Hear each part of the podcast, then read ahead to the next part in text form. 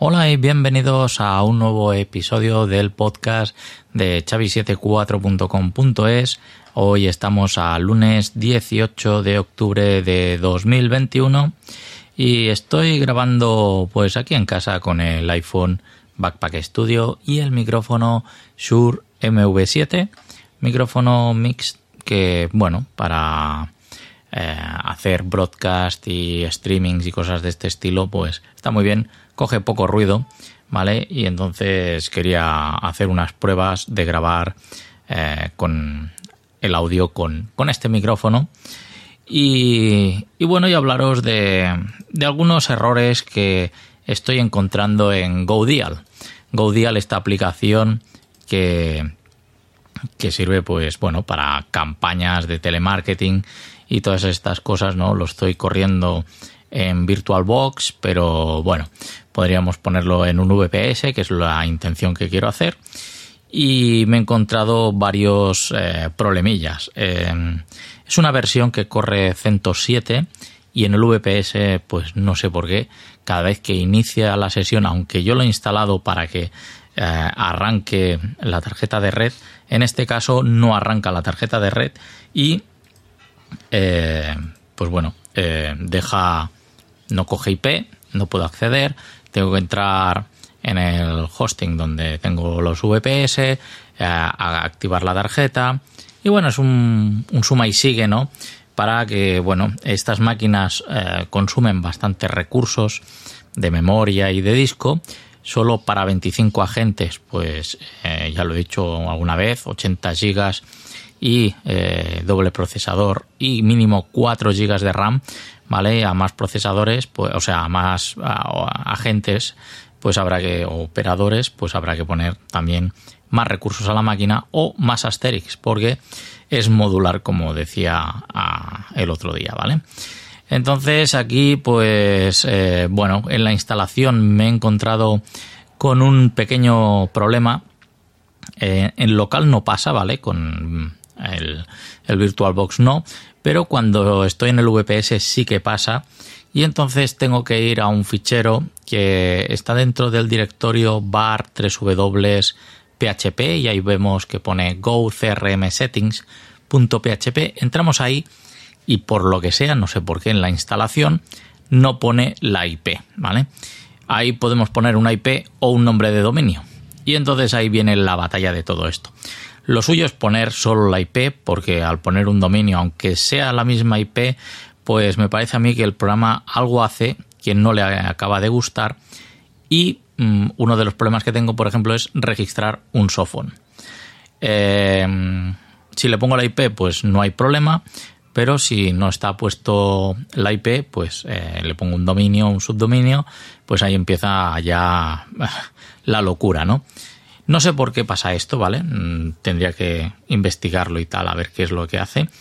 Y, bueno, con resolver este fichero, guardarlo con el HTTP, eh, dos puntos barra barra, la IP barra eh, GoAPI 2, me parece que pone PHP o algo así, ¿vale? Con eso lo guardamos y entonces sí que nos reconoce luego eh, lo que es el, por el el password y, login por defecto que tiene en este caso GoDeal, ¿vale? Y, está basado, pues como digo, en BCDial, ¿vale? Simplemente que le han hecho un lavado y le han puesto una mejor interfaz, ¿no?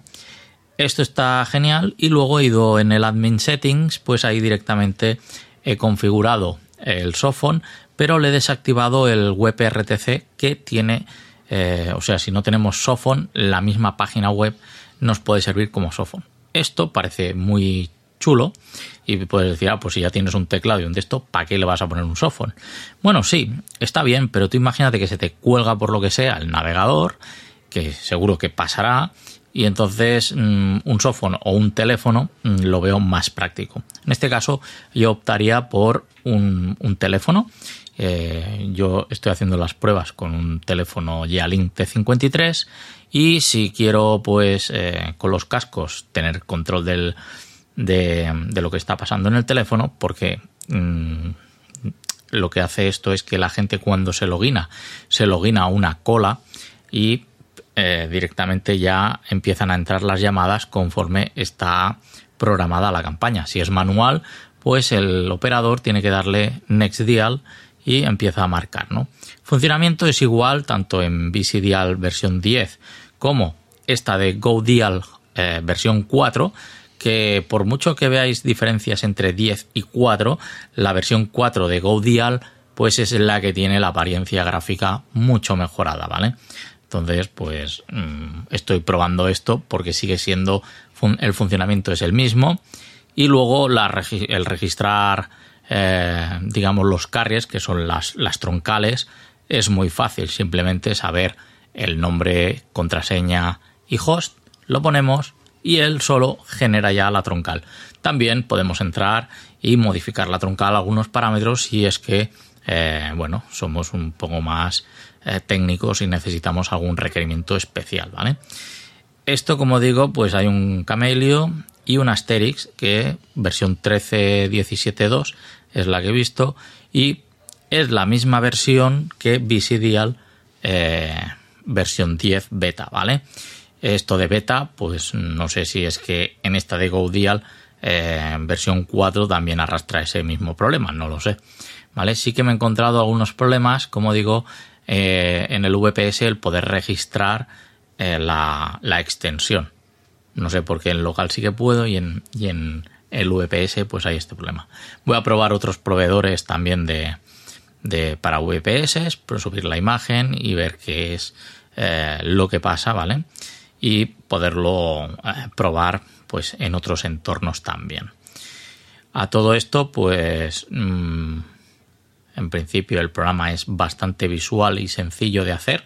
Nosotros cuando generamos un agente, ¿vale?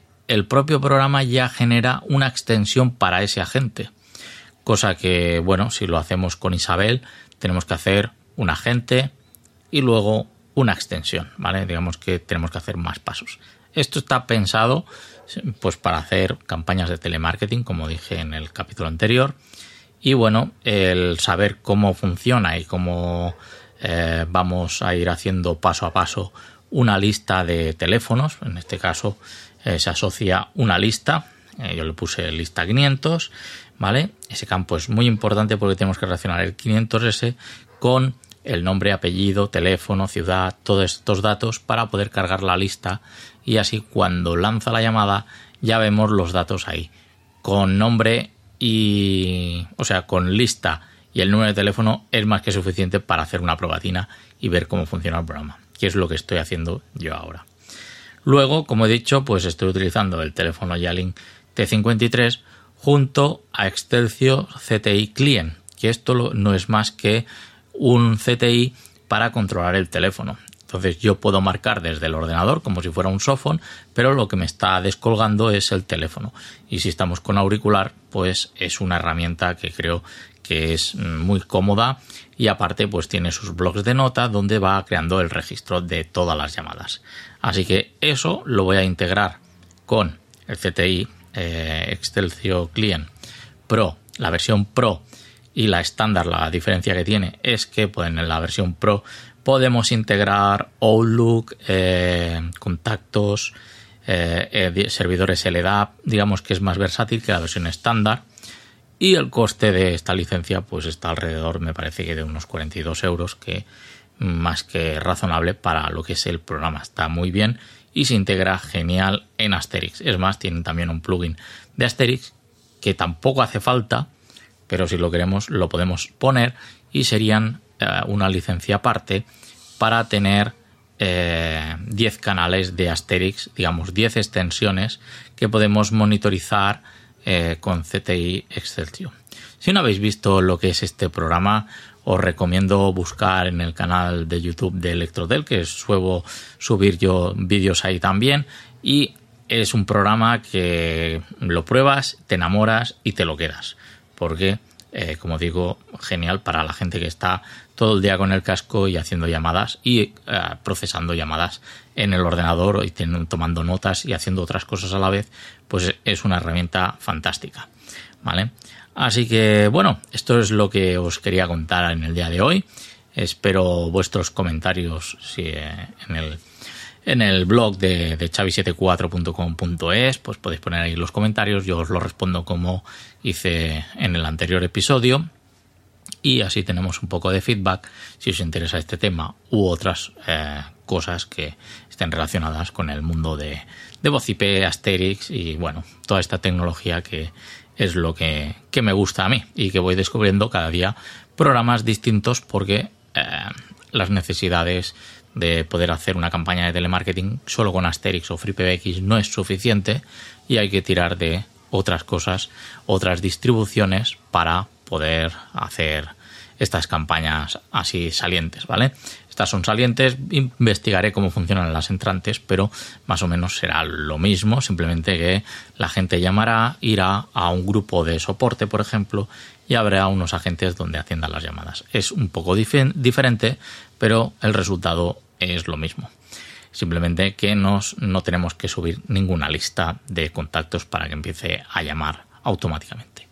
Pues nada más, hasta aquí el episodio de hoy. Espero que os haya gustado. Cualquier duda, pues ya sabéis dónde estoy en chavi74.com.es y también en Twitter como arroba powerbo74. Un saludo y hasta pronto.